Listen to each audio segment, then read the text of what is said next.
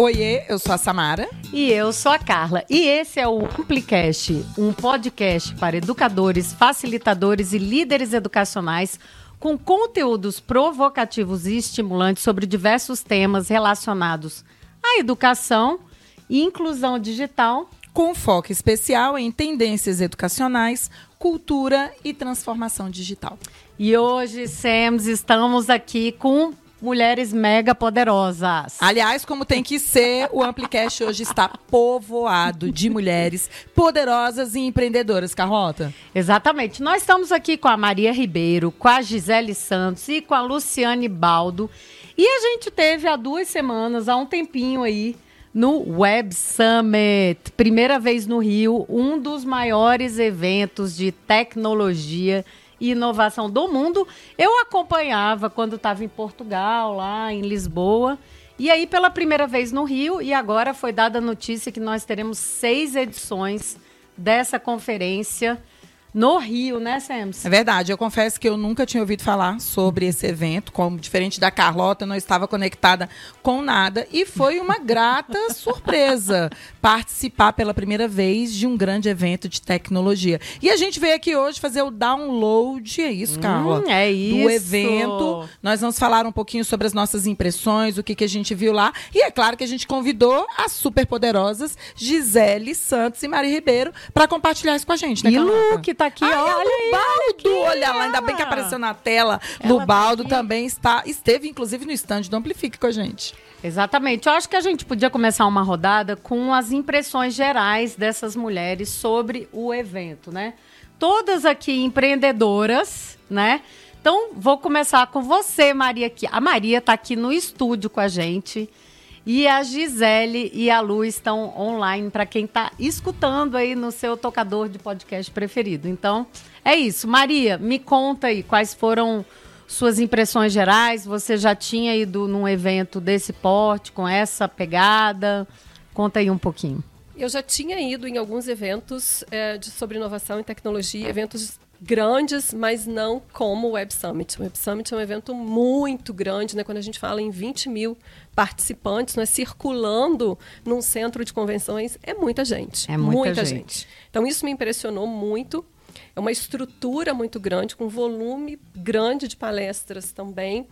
Mas algumas coisas me chamaram muito a atenção, né? Como a Samara já começou falando de mulheres, não é? A presença das mulheres me chamou muito a atenção, não é? Principalmente porque diversidade foi uma das temáticas transversais do evento.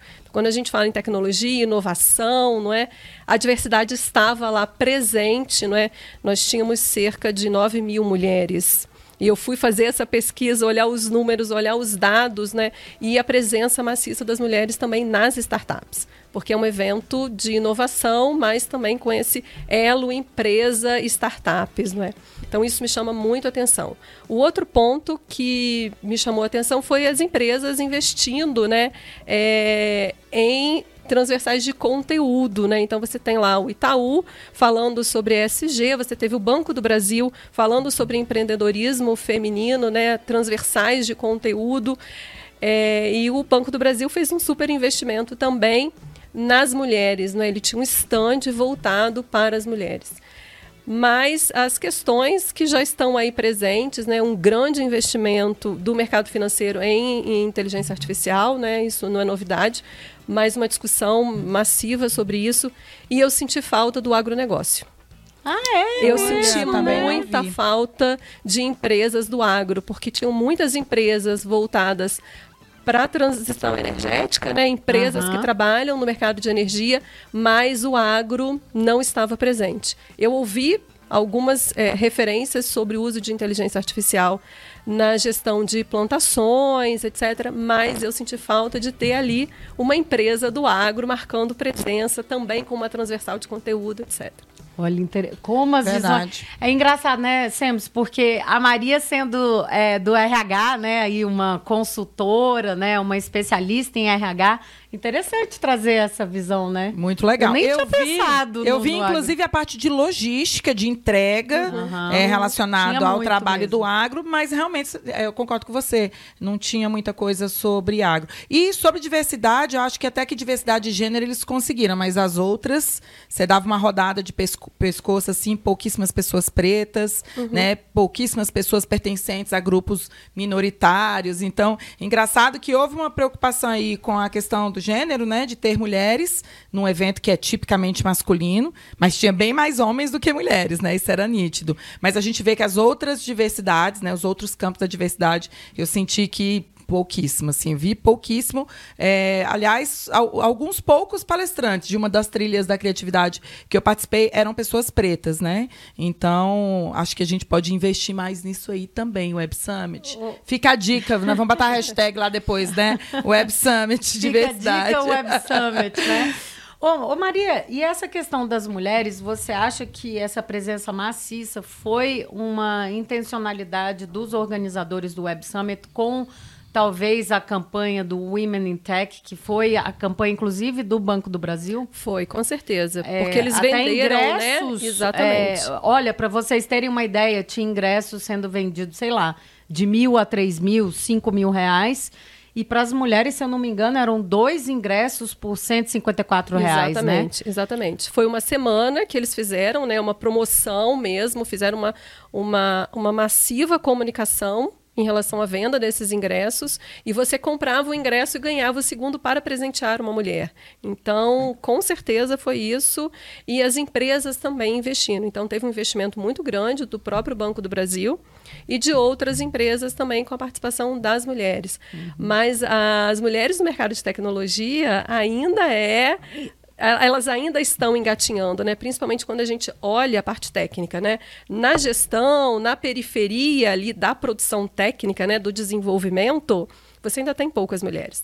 Não, eu ia Verdade. até falar, porque esse número não é representativo do que nós temos realmente de mulheres em startups de tecnologia, né? Se a gente pensar, esse número não representa, ele é muito maior do que é de mulheres na tecnologia, né? Interessante.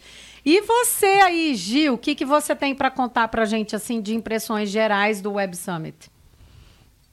Bom, que bom estar com vocês aqui. É, acho que a primeira impressão é, é vou, vou, repetir aí o que a Sena falou, é uma certa falta de diversidade, né? O teste do pescoço ali, o Web Summit não passou, mas ao mesmo tempo isso virou um grande ponto de discussão, o que é bom, né? Então houve sim é, um, movimento para que isso não se repita em 2024, então há uma mobilização para que isso não aconteça.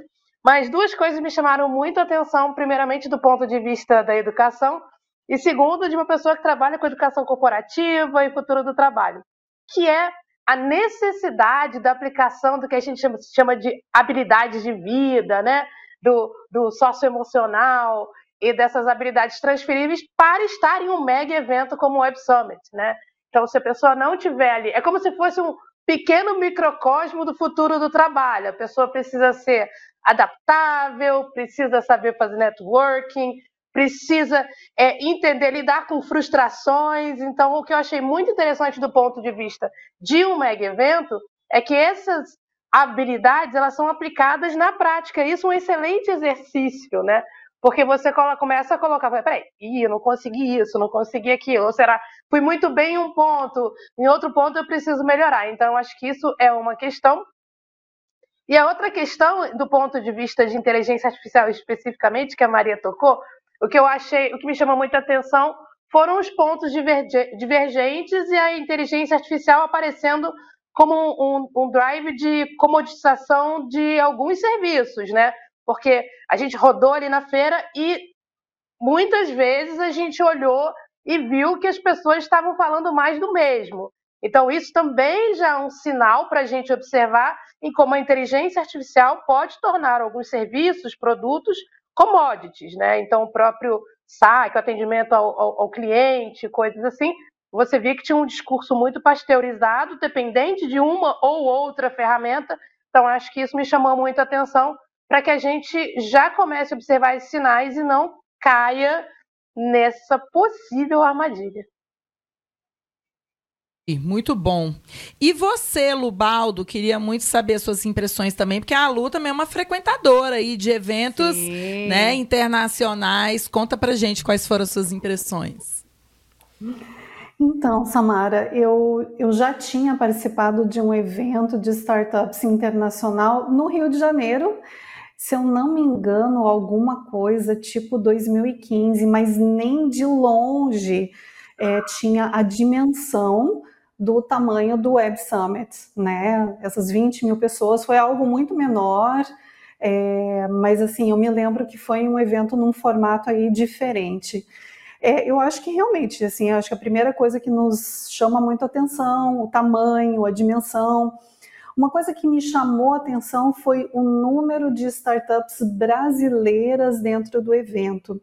Eu imaginava, como o Web Summit ele é um evento tradicionalmente europeu e já está começando a circular por outras partes do mundo, tá, chegou agora no Brasil, eu imaginei que ele fosse trazer muito do que acontece nas startups de, de, todos, os, de todos os países. Né? Eu imaginava algo muito internacional.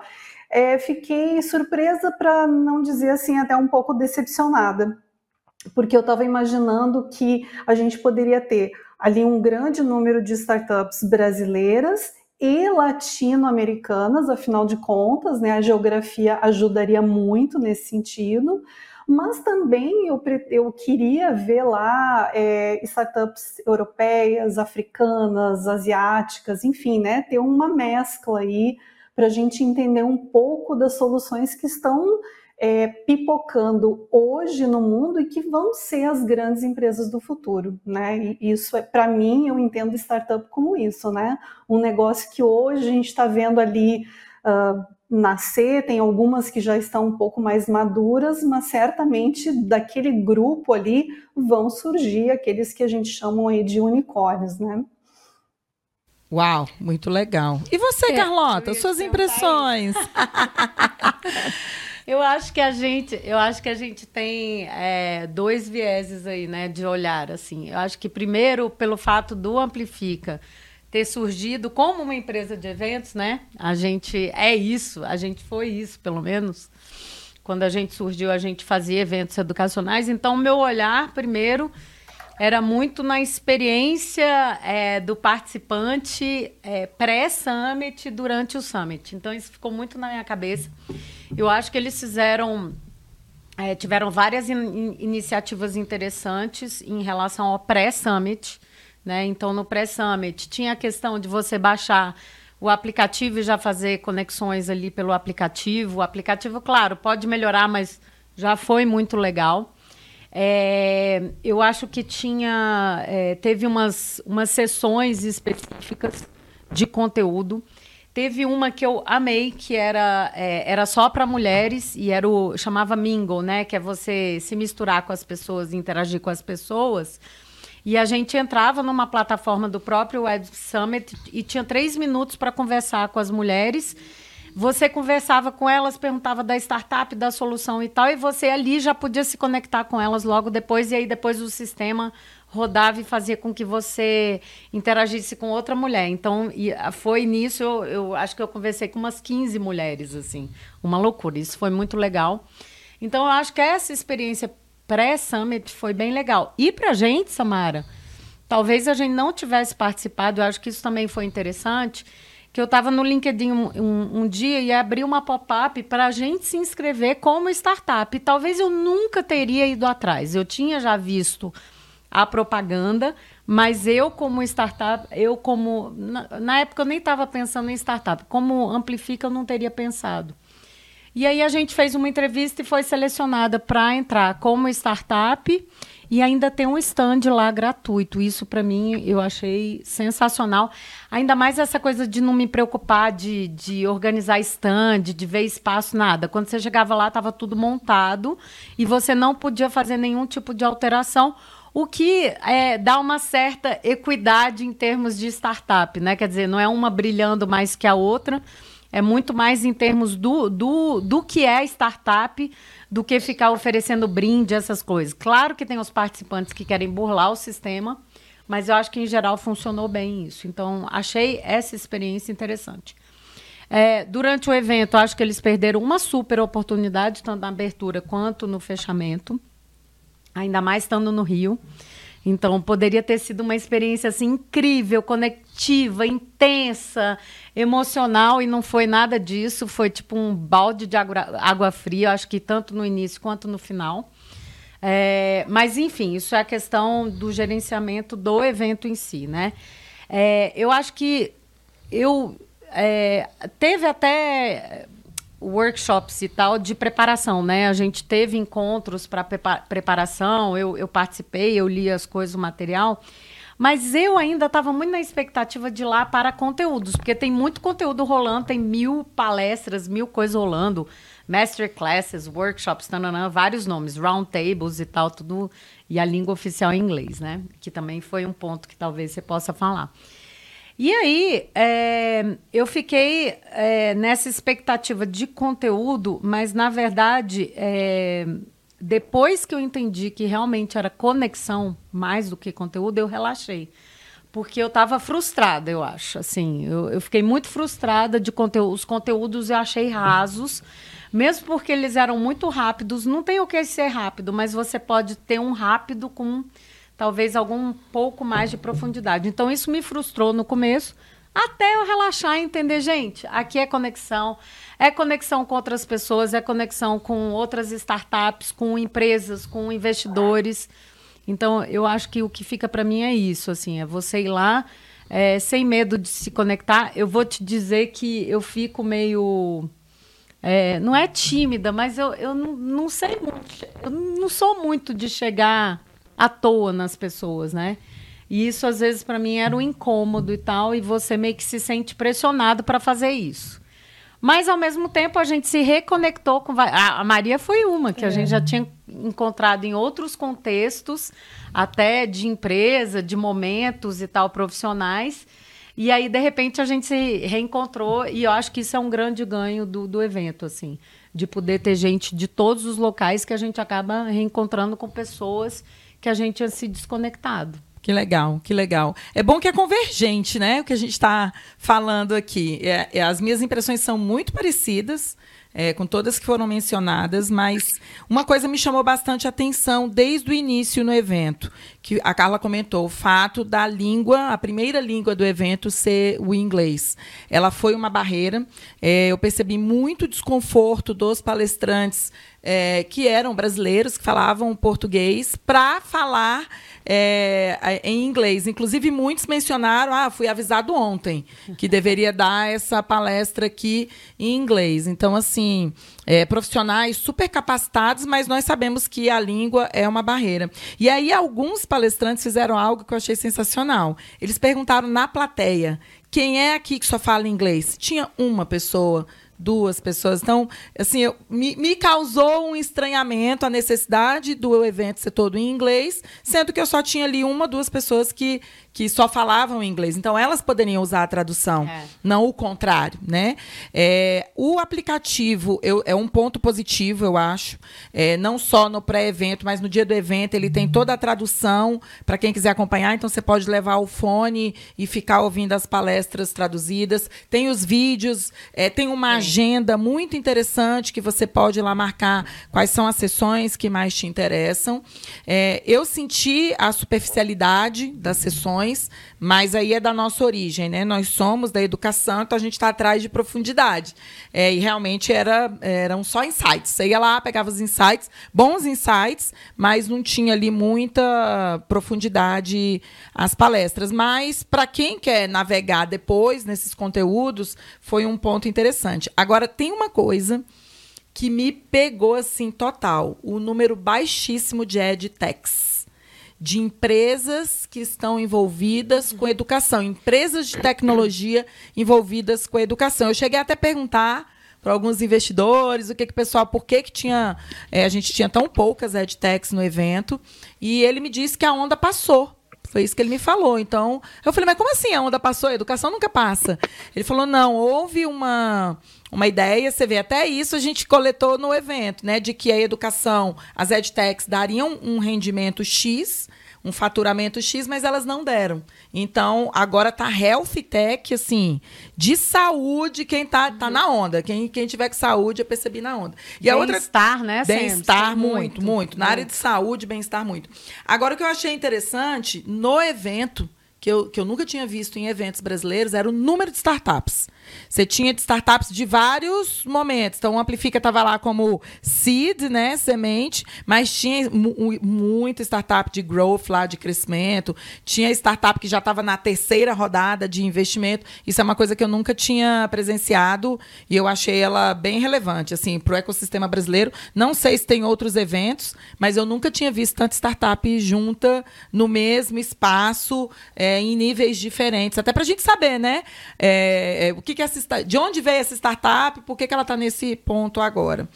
É, e a, a outra coisa que me chamou a atenção foi a baixíssima exploração da cultura brasileira nos eventos. Você falou um pouco da abertura nisso, né, uhum. né, Carla? Que, que é um momento da gente mostrar quem é o Brasil culturalmente. Eu achei que isso foi pouco explorado. Nós sabemos, esse evento ele tem 20 anos, né? Eu dei uma pesquisada depois, é um evento de, de, e tem aquele desafio de você fazer o evento igual aqui no Brasil, como ele é lá em Lisboa, como ele acontece lá. Eu sei que tem um desafio, mas a gente tem que se agregar, tem que agregar a cultura local. Então, eu senti um pouco a falta disso, né? A gente tem Poderia, enfim, ter teatro, esquete, apresentações musicais, que está muito relacionado à cultura brasileira. Eu achei que isso foi pouco explorado no evento. Mas, como dissemos aqui, talvez não seja a intenção, porque a gente é muito animado mesmo é, e ficou é esperando, business, né? né? É. Então, assim, é. é. é. total negócio, conexão, investidor, enfim, investidor, empresas. Então, eu acho que eles nem se ligaram nisso, mas perderam uma grande chance de ter muito mais impacto, tanto na abertura quanto no fechamento. Eu né? disse que eles podem eu, chamar o Amplifica, né? Para fazer a abertura. é. Eu perguntei para várias pessoas por que no Rio Centro. Porque ah, você tem também. uma estrutura enorme no centro do Rio, né? E, e existe aí toda uma discussão de fazer da cidade do Rio de Janeiro uma cidade criativa, tecnológica, não é? O porto digital, o porto porto ali, né? O Museu do Amanhã, o mar, você tinha todo um contexto ali turístico, cultural, enfim. E uma coisa que me chamou muito a atenção, que está muito conectada a isso, eu fiquei hospedada na Barra da Tijuca, não tinha um comunicado, não tinha um outdoor, não tinha nada. Nada. É. Nada, nada, nada, nada. Mas eu acho que eles esgotaram, tipo, os 20 mil e talvez não tivessem preocupados com isso. Não sei. A impressão que eu tenho é que não. Mas é estranho. é estranho. Não era essa. Agora, sim, é uma pena, porque a estrutura era, tipo, gigante, né? Sim. Então, assim, sim. o palco maravilhoso e tal. Acho que perderam oportunidades aí preciosas Inclusive, é, até de incluir, é, eu acho, tá? Principalmente estando no Rio e, e, querendo o Rio ser essa capital de inovação e tecnologia, que é que foi a bandeira do, do Eduardo Paes, inclusive na abertura, eu acho que tinha que trazer mais representatividade para o evento em relação ao tipo de, enfim, tinha que ter um espaço aberto para movimentos periféricos que tenham negócios, porque eles têm muitos negócios. Eles, é, tipo, no Rio tem muitos negócios na periferia de startups, de soluções criativas, inclusive, que às vezes você nem vê por aí. Quer dizer, que vai além só da tecnologia, mas como inovação mesmo, né? Inovação pode ser inovação social e que a tecnologia esteja lá só permeando, mas é muito mais social do que qualquer outra coisa. Então, acho que nesse sentido poderia ter mais. É a minha sensação. Não sei se vocês concordam. Mas e aí, gente, meninas, o que que é, ficou assim? Qual foi o grande highlight, assim, se a gente pode chamar, do Web Summit para vocês? Vamos lá, Lu, o que que, que que assim te chamou. A gente já conversou sobre algumas coisas mais gerais, mas assim, especificamente, o que, que você diria assim que, nossa, isso aqui realmente ficou para mim e eu quero explorar mais, aprofundar e tal? Bom, eu acho que eu tive a mesma decepção que tu em relação ao, ao nosso calendário que a gente tinha criado, o calendário, né, com todas as informações. Ah, não, eu quero essa palestra, depois nessa e tal. E aí a gente já, tinha, já teve meio que uma prévia, né, de um pessoal já nos avisando, olha, não vai ser bem assim, né? Vai ter muita gente para poucos lugares, nos palcos, na, na, na plateia e tal, né? E dito e feito, eu acho que o meu calendário foi completamente por água abaixo, eu não imaginava o que, que ia acontecer, mas foi, foi né, bem pior, eu não conseguia assistir muitas das coisas, eu chegava lá, uma fila enorme, porque assim, 20 mil pessoas, ah, ah, os, os espaços ali para sentar em algum, algumas das palestras eram pouquíssimos, né? É, mas assim, eu assisti é, eu assisti duas, é, duas palestras que eu gostei muito, é, que me trouxeram algumas informações legais é, conectadas ao marketing, que é a minha área de atuação, né? Uma foi com o Sérgio Lopes, que ele é um dos fundadores da Live Mode, é, e o, o Sérgio trouxe o caso da Casé TV, é, que fez muito sucesso. Na verdade, para quem não conhece, a Live Mode é uma das grandes empresas na área de marketing esportivo, de comunicação né, do esporte. É, e eu acho que eles realmente revolucionaram esse mercado é, de comunicação do esporte. E o Sérgio Lopes começou a fala dele trazendo é, como é que como é que o esporte é narrado no Brasil, né? Que o Galvão Bueno é um clássico, ninguém deixa, ninguém tem lembrança de assistir um jogo da Copa sem ter uma narração do Galvão Bueno, enfim, de algum outro grande locutor nacional, né? E ele, e ele começou a explicar que Uh, isso atinge uma geração é, mais velha, mas que toda essa galera aí dos 15 anos, 13, 15 até 18 anos, eles não têm a mesma forma de enxergar, de ver, de assistir esporte. Eles têm uma forma diferente de assistir esporte. E eles queriam conquistar justamente esse público. Então ele conta lá, né, um caso é, de como que a, a Casé TV conseguiu uma audiência de 7 milhões de, de pessoas né, visualizando um jogo, acho que era Brasil-Croácia, de forma simultânea, né? É, e que isso foi né, um grande sucesso, um case lá para o trabalho deles. E como os, uh, os narradores, os repórteres que trabalham têm trabalham com uma linguagem que se aproxima muito mais desse público. Então, achei muito legal, muito interessante que ele trouxe. A outra palestra que eu gostei muito foi da Mimo. Ela contou muito sobre experiências de vendas, é, de vendas online ao vivo, live eu acho que eles chamam de live shopping, alguma coisa assim. Então a gente nem imagina, né? Eu não, eu não sou muito conectada a essa história de ficar comprando nada assistindo live. Eu não sei se vocês são. Mas ela contando de vários casos de clientes, até que chegou um cliente para eles que eles queriam vender colchão numa live. E a, o time achou assim: não, isso aí não vai dar certo pois eles tiveram recordes de venda, assim, também se tornou um grande caso da empresa, e ela explicando como é que o, o mercado de compra online se modificou ao longo de poucos anos, especialmente depois do período da pandemia, né? Então, assim, eu acho que uh, eu concordo com vocês, eu acho que a grande maioria das palestras eram bastante rasas, mas eu gostei especialmente de alguns casos que a gente consegue entender algumas coisas é, que podem nos inspirar, podem nos trazer algumas informações até para a gente buscar mais, pesquisar coisas que eu não sabia, por exemplo, essa história de live shopping, né? Eu não praticamente não sabia nada sobre isso, achei bem interessante.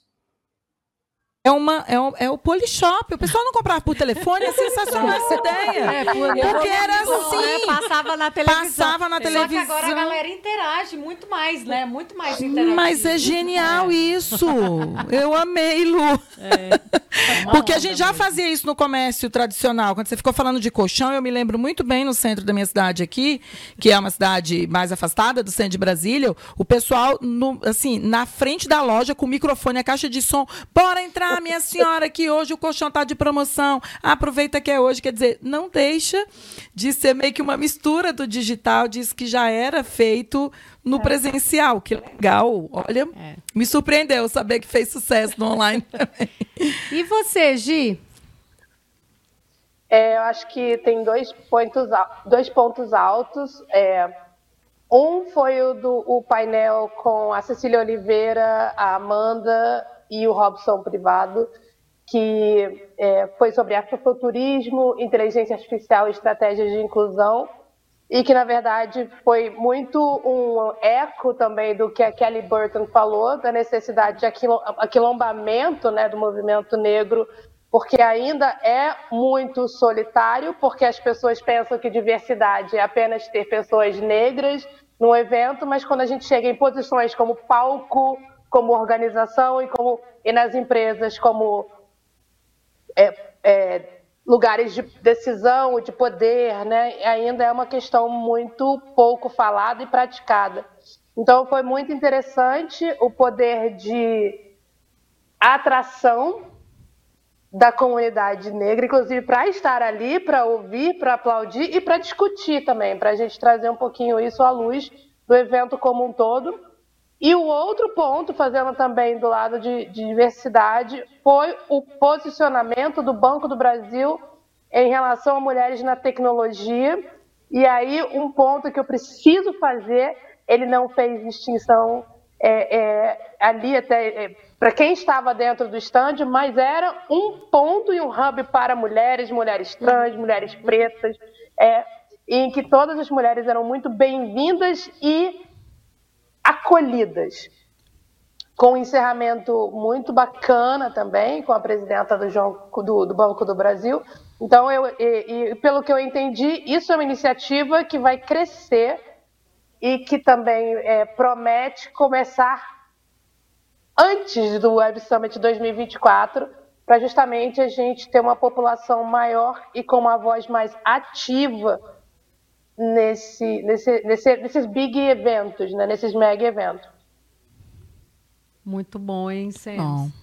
Cada uma trazendo uma perspectiva. E eu tô curiosa para saber da Maria, porque é engraçado, vocês estão vendo aqui que cada. Vocês estão vendo, não, vocês estão escutando que cada uma aqui puxa a sardinha para um, uma, um eixo temático, assim, né? Então a Lu puxou marketing, agir diversidade e inclusão. E você, Maria, como fica? Eu puxo para Pessoas, eu puxo para pessoas, eu puxo para educação, né? Uhum. Fazendo um elogio aqui também ao Senac, porque Sim. colocou muito conteúdo de qualidade, não é? é Para quem não teve oportunidade de participar, todas as palestras estão gravadas e disponíveis no YouTube, não é? Do, do canal do Senac. Foram maravilhosas, com um grau de aprofundamento também nas temáticas, com pessoas incríveis falando sobre dados, inteligência artificial, educação profissional. E aí eu faço uma ponte aí até com o que a Gisele falou no início, né? A gente está falando em muitas transformações, em muitas mudanças, assim, mas a gente precisa também falar de uma educação e uma educação diferenciada para esses profissionais, não é? É, foi muito interessante porque um dia anterior à minha participação no evento, eu estava conversando com um grupo de líderes é, e eles falavam muito sobre desempenho. Mas os operadores, mais eles não estão desempenhando bem, mais eles não estão isso, mais eles não estão aquilo. Por quê? E eu sempre perguntava para eles, mas por quê? Por quê? Por quê? Eles falam, não, porque eles não têm interesse, por que isso, por que aquilo. Eu falei, mas eles já pararam para estudar o manual, para ler o manual, para entender o manual? E eles não sabiam me responder. E eu deixei um dever de casa para eles. Será que eles possuem a base do processo educacional? Ler e escrever, gente. É o básico, sabe? Então, eu, a gente já está discutindo o uso de inteligência artificial em vários processos, né? Sem ter um, um letramento básico, digital né? básico né? Uhum. Nem digital, um letramento é. básico para os profissionais, não, é? não só para eles, mas também para as lideranças. E eu deixo aqui um puxão de orelha para os meus colegas da área de gestão de pessoas que é, não participam de eventos como esse. Então, eu ia até comentar isso, que eu acho muito legal o fato de que você falou que não é o primeiro evento que você vai de tecnologia e inovação. E geralmente, é, gestores de RH vão em eventos de RH. Só que, na verdade, o RH está em tudo, né? Então, por exemplo, eu acho que o RH tem que ir para eventos educacionais, tem que ir para eventos é, relacionados à tecnologia e inovação, porque na verdade perpassa tudo. Quem né? mexe com gente tem que estar tá no meio de gente, é. né? Eu sempre falo sim. isso. É. tem uma leitura de contexto aí, né? Tem uma leitura hum. de mercado, tem uma leitura de demanda, tem uma leitura né, do futuro do trabalho. Aí eu puxo a Gisele de novo, né? A gente está vivendo muitas mudanças, né? Então, os profissionais da área de gestão de pessoas que cuidam das pessoas, que cuidam desses processos, né? E que cuidam principalmente é, desse olhar para o futuro, né? Quais serão as demandas? Como é que vai ser a formação desse profissional? Como é que eu faço um processo de recrutamento e seleção desse profissional, não é? Boa provocação, Maria, gostei. Sem estar tá lá, sem estar tá ouvindo, né? E eu peguei o aplicativo no, nos dias anteriores ao evento, né? Para fazer aí, vou dar um match aí com os meus colegas da área de RH, não enfim, né?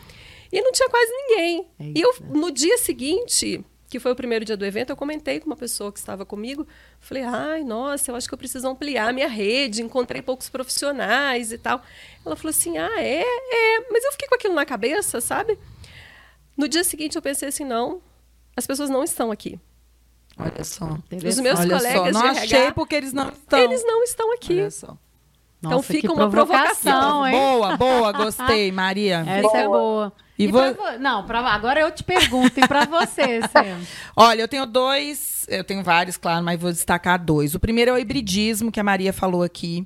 Eu acho que isso que o Senac fez foi maravilhoso, que é você aproveitar Olha isso, gente, como é inteligente. Você tem um stand grande num evento internacional em que você também vai compartilhar conteúdo e você deixa esse conteúdo disponível para todo mundo. Uhum. Então, hoje, você que não participou, chega a me arrepio, Você que não participou do Web Summit, se você quiser ver todas as palestras do Senac, elas estão disponíveis aí na internet. Então, eu acho que esse hibridismo é uma lição para todos nós, porque ela é uma ferramenta educacional também, uhum. né? Então, apesar de eu não conseguir ter todo mundo no evento, eu consigo compartilhar o meu conteúdo, que sempre é relevante. Legal que a Maria comentou aqui que lá já foi muito mais profundo, mais relevante, como sempre é mas eles aproveitaram o que fizeram no presencial e distribuíram isso no online. Eu achei a provocação é, super legal, que é aquilo que um querido que estava lá também sempre fala, os irmãos né, Meira, o Silvio Meira fala do digital, que é essa mistura do físico com o digital. O evento nos provoca isso o tempo inteiro, tá? Tanto que algumas palestras do evento, as, as palestras mais relevantes, estão é, disponíveis aí. É, Algumas delas no YouTube, eu não sei se todas, mas sei que algumas As estão do lá. Center Stage estão todas lá e eu já assisti. Todas no YouTube. É, que é. é. legal. Eu perdi, não tive chance de assistir. Eu posso depois, no conforto né, do meu lar, do meu celular, é, ter acesso àquela informação. E aí eu vou deixar aqui também é, duas personalidades que tudo que eu ouvi delas eu carreguei comigo, né? A primeira foi a Ayo Tomate. É, tomate não, é Tomete. Tomete, é. Ayo Tomete né? É. Uhum. Que é a fundadora, né? A, a, fundadora da comunidade Black Lives Matter. É, foi, é muito potente o que essa mulher tem para dizer. Vale a pena ouvi-la, vale a pena acompanhá-la. É, é pegou muito que ela falou sobre comunidades, que é uma, uma veia do Amplifica, né? Quase que é, a nossa natureza é da comunidade também. Então, assim, foi muito interessante escutar como é que ela é, lançou, porque era uma hashtag, né, gente? Vamos combinar, né? Black Lives não começou como um movimento, começou como, começou como um movimento virtual que se transformou num movimento real, e aí a gente entra no hibridismo. Hoje ela é, é fundadora, ela tem uma, uma fundação, né? tem um ponto .org, tem outros movimentos. Então, eu acho que ela é um nome e como eu vivo em busca de referências, porque tudo que eu citava referência no meu trabalho eram homens é, cisnormativos. E aí eu comecei a pesquisar agora mulheres. Então ela é uma das que entrou na minha lista de pessoas a serem citadas é, nas minhas pesquisas, nos meus artigos, porque ela tem muito a contribuir e já está fazendo bastante coisa. E o Silvio Meira, que é um querido, é, que deixou comigo é, eu sou muito focada em dados e às vezes sou até muito criticada por isso, mas ele falou uma coisa que eu carreguei e falei, posso seguir assim. Que o pessoal estava falando sobre o uso da intuição, e a palestra dele não tinha nada a ver com educação, ela estava relacionada a, a ferramentas de marketing digital tal, mas ele brincou, ele e a colega que estava lá, que a nossa intuição tem que ser baseada em dados. Então, eu gostei muito disso. Não tem problema ter intuição, mas desde que ela seja também é, baseada em dados. E a gente faz muito isso no dia a dia, né? A gente pega todo o nosso repertório cultural, aí é fácil ter intuição, né? Achar o que, que vai acontecer. Claro, você está calcado em todo o seu repertório cultural. Eu achei muito interessante essa fala dele, carreguei comigo também. E você? Nossa, muito bom. É, olha, eu, eu, a gente já até colocou, a gente já publicou uma newsletter sobre isso, tem ainda a visão, enfim, convido até a Maria e a Gi, porque a Lu e a, e a Samara já escreveram, vai ser a próxima newsletter.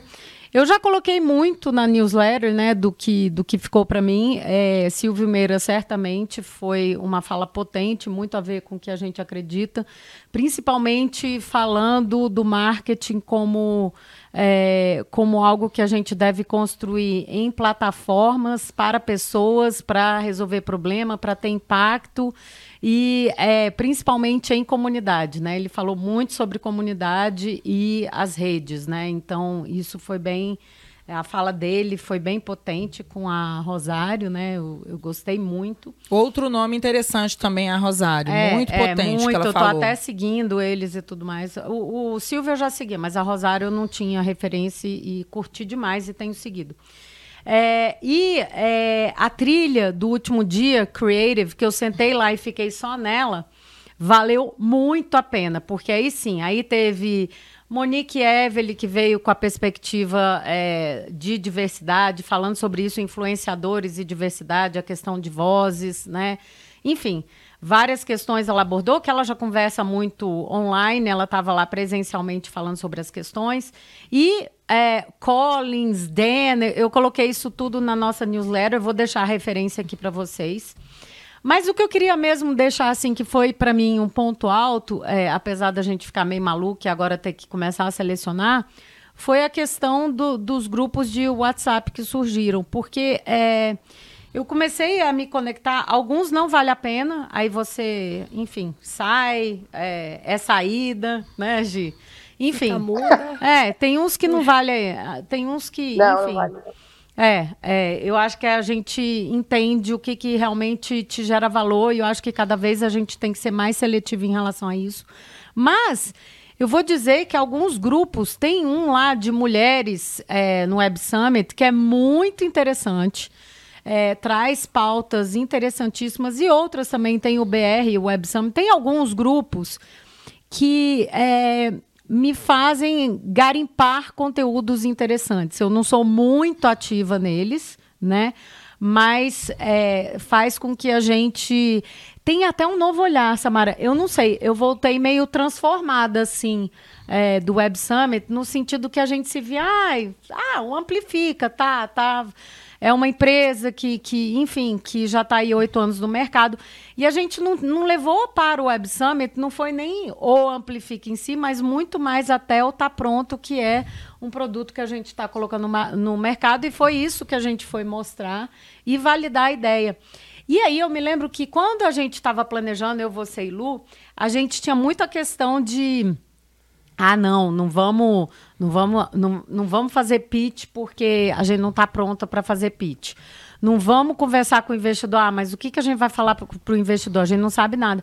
E quando eu saí de lá, eu disse assim, gente, cara, que que eu, tô perdendo um mar de oportunidades como startup. Eu acho que quem estiver escutando aqui e achar que não, não é para você, Cara, os investidores, eu escutei um masterclass do, um, do investidor que é o da BR Angels.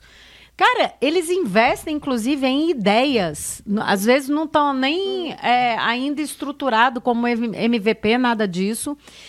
E isso me marcou muito, assim, sabe? Eu e, e, Samara, a gente começou a fazer um movimento, até na BET, né? Agora que a gente foi para outra conferência em Já seguida. Já falamos até com o investidor. Educacional. aí a gente agora perdeu a vergonha, fala com o investidor, já vai refinando o pitch, já vai refinando o que, que a gente tem que dizer e tal. E eu não sei se é o caminho, acho que pode ser, é um dos caminhos, mas eu acho que a gente tem que parar com esse precioso. E eu acho que é muita gente, mulher. A gente acha que tem que estar tá tudo perfeito para colocar no mercado, para começar a falar sobre aquilo. E eu vejo e lá muitas startups, né, é, masculinas, né, principalmente das tecnologias, Cara, a galera não tem isso. Eles fazem o pitch com um inglês muito mais ou menos e tudo bem se estão sendo entendidos, tá valendo, né? E investidores têm muito dinheiro para ser investido no Brasil que a gente não tem nem noção.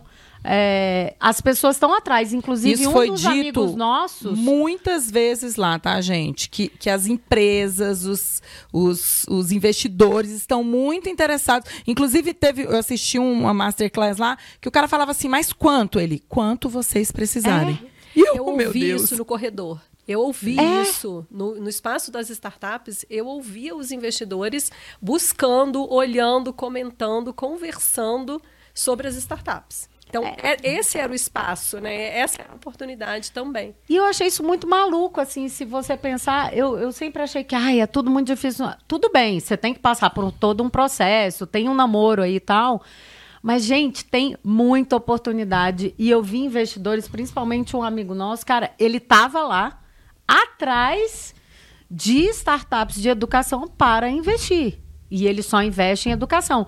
E ele também falou de um colega dele que estava no lounge, porque tinha um lounge de investidores lá, como tinha também o lounge das startups e tal. No lounge da, da- dos investidores, ele falou que, por exemplo, tinha outro investidor, que era um grupo de médicos que só investia em health techs. Então, assim, é, eu acho que tem muita oportunidade que a gente não enxerga por preciosismo. E isso, para mim, foi um alerta do Web Summit. Eu voltei de lá é, com outras ideias de, de negócio, com outras ideias do que a gente deve fazer, assim. E Então você tá pronta para fazer o nosso pitch. nossa, eu tô, Ó. já fiz várias vezes, já tô- a gente só tá refinando agora, entende? É porque tinha essa brincadeira, por isso que eu tô falando. Tipo, não, não vamos fazer Não, o pitch, assim, devia eu ter jogava, feito. Não, a Lu vai lá e faz. Não, a Samara vai lá e faz. Não, eu não, e todo mundo assim, não, eu não vou fazer e tal. Cara, olha, as pessoas estão prontas para escutar a sua ideia e dar feedback e tudo mais. Então, eu acho que esse foi um ponto positivo do Web Summit, né? A gente deixou toda a curadoria.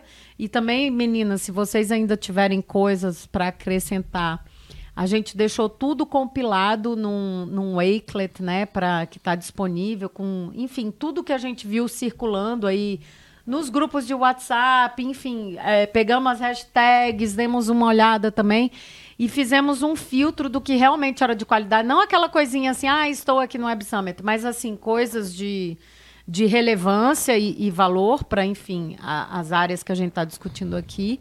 E só um último detalhe que eu não posso deixar passar também, que eu achei fenomenal isso.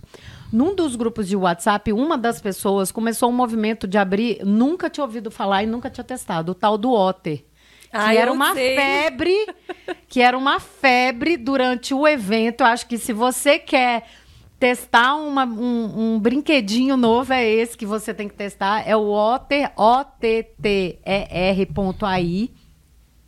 E ele, na verdade, faz transcrição de todos. é, Salvou gravação, todos os pesquisadores tudo. do planeta, porque quando a gente, no meu tempo, a gente ouvia, a gente mesmo transcrevia. É. O Otter transcreve para você as entrevistas, os Deixa vídeos, tudo. tudo bonitinho lá, Samara. É a coisa mais maluca, assim. Que aí, o que, que aconteceu? Várias coisas que eu queria ter visto e, e saiu da nossa agenda, como a Lu falou, tipo assim, a gente fez uma agenda linda e nada deu certo, tudo a gente mudou de rota. Várias das coisas, alguém tinha ido na palestra e tinha usado o Otter. Então a transcrição tá toda lá. Claro, não é a mesma experiência de estar lá, mas você tem aquele conteúdo já compilado para você. E eles compilaram, isso foi um grupo de WhatsApp, e eles compilaram tudo num Otter só, num workspace do Otter. Então eu achei isso fenomenal e a- a- gostei do brinquedinho. Para fechar, então, Carla Arena, é o seguinte: nós vamos falar aqui a nossa opinião. Né? Depois de falar tudo que a gente falou, Ah, deu a se nossa. vale ou não vale? Se vale ou se não vale. Vale então, ou não vale? Lubaldo, vale ou não vale participar? Vale, mas deixa eu só fazer um comentário assim que eu acho que não dá para perder. Ah, eu- outro dia desse eu estava numa reunião com o Edu e com a Itamara e daqui um pouco aparece uma tal de Carla.otter dentro da reunião e o Edu disse: quem é essa aqui? Vamos tirar, vamos tirar ela já dessa reunião. Acho que a Carla botou um robô para nos para nos observar. Meu Deus, foi isso, era o Mas Otter. é isso, porque o Otter se integra, ele pega o seu calendário e ele se integra ao, ao Google As Workspace. suas reuniões. E as reuniões, e ele diz assim: estou pronto para te ajudar na reunião. É isso mesmo, Lu. Muito bom. Só que você não avisou o time, olha lá, acharam Eu que era nem um sabia hacker. que ele tinha entrado, nem sabia que o meu, porque a minha gente persona. entrou, a gente entrou na reunião e entra a Carla A Otter. Carla ponto Otter, olha aí. A minha Não é a robozinha aí, é a ó. Carla Otter. Boa, boa. Muito bom. Gente, o Web Summit eu acho que vale muito a pena. É, assim, eu acho que dentro, dentro de qualquer área de atuação que a gente possa ter, né? A gente tem aqui pessoas da área de eu, de marketing, Maria, de RH, inovação, com a Gi, as meninas, né? A Carla e Samara, educação, enfim, e, e todas aqui, de alguma forma ou de outra, acho que já atuamos né, na área de educação. Eu acho que vale muito a pena, porque eu acho que a área de negócios ela perpassa por qualquer uma dessas áreas. Né? Então, se você está querendo entender sobre o, o mundo do, dos negócios, o que, que as empresas estão fazendo hoje, porque não é só tratar sobre negócios. Essas são as empresas que vão trazer as soluções para as diferentes áreas de atuação que nós estamos hoje. Né? Então, eu acho que é muito importante nesse sentido. Eu acho que é muito amplo e eu acho que vale muito a pena participar. Boa. E você, Gisele Santos, vale ou não vale? Vale totalmente. Eu só queria fazer um ponto também em que a Sam falou sobre o, o, o, o número mais baixo de edtechs, mas todas as soluções passam por educação. Não existe edtech pura, mas todas estão usando da educação para subir.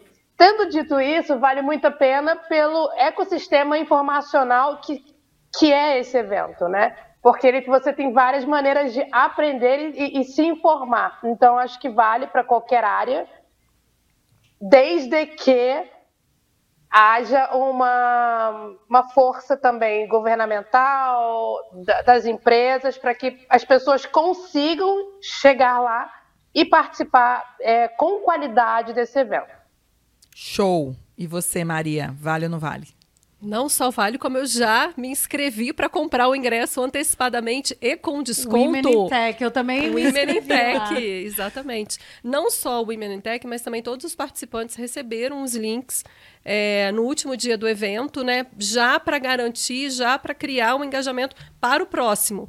Que eu acho que esse também foi um grande ganho, né? Em relação ao uso do aplicativo. Perfeito. Já 50%, viu, gente? Eu recebi, pelo menos o que eu recebi lá, Isso já mesmo. tem 50% de desconto e você ainda pode ir atrás. Eu fiquei sabendo que tem ingresso para estudantes, eu não sabia disso no início. Parece que tem um ingresso lá, Scholar, então estudantes, parece que tem um preço também acessível. E Bolsa aí de estudo. Poderia, bolsa de estudo, e aí eu já vou fazer a chamada aqui, tem que ter para professor também, né? Porque nesses É. lugares tem que ter educador também. É. e aí, Carlota, vale ou não vale? Ah, eu acho que vale muito, assim, apesar de. Assim, sabe, o pessoal falou dos perrengues, mas eu acho que é muito mais uma preparação nossa. Por exemplo, eu não comia lá, eu levava meu sanduichinho. Então, assim, se você entende como é o funcionamento do evento e, e supera os perrengues, o fato da gente ter ficado ali do lado, ajuda muito também, né? Eu acho que vale muito e vale muito de novo pelas conexões e pela ampliação. Tipo, a gente furou a bolha, né? A gente é muito do mundo da educação.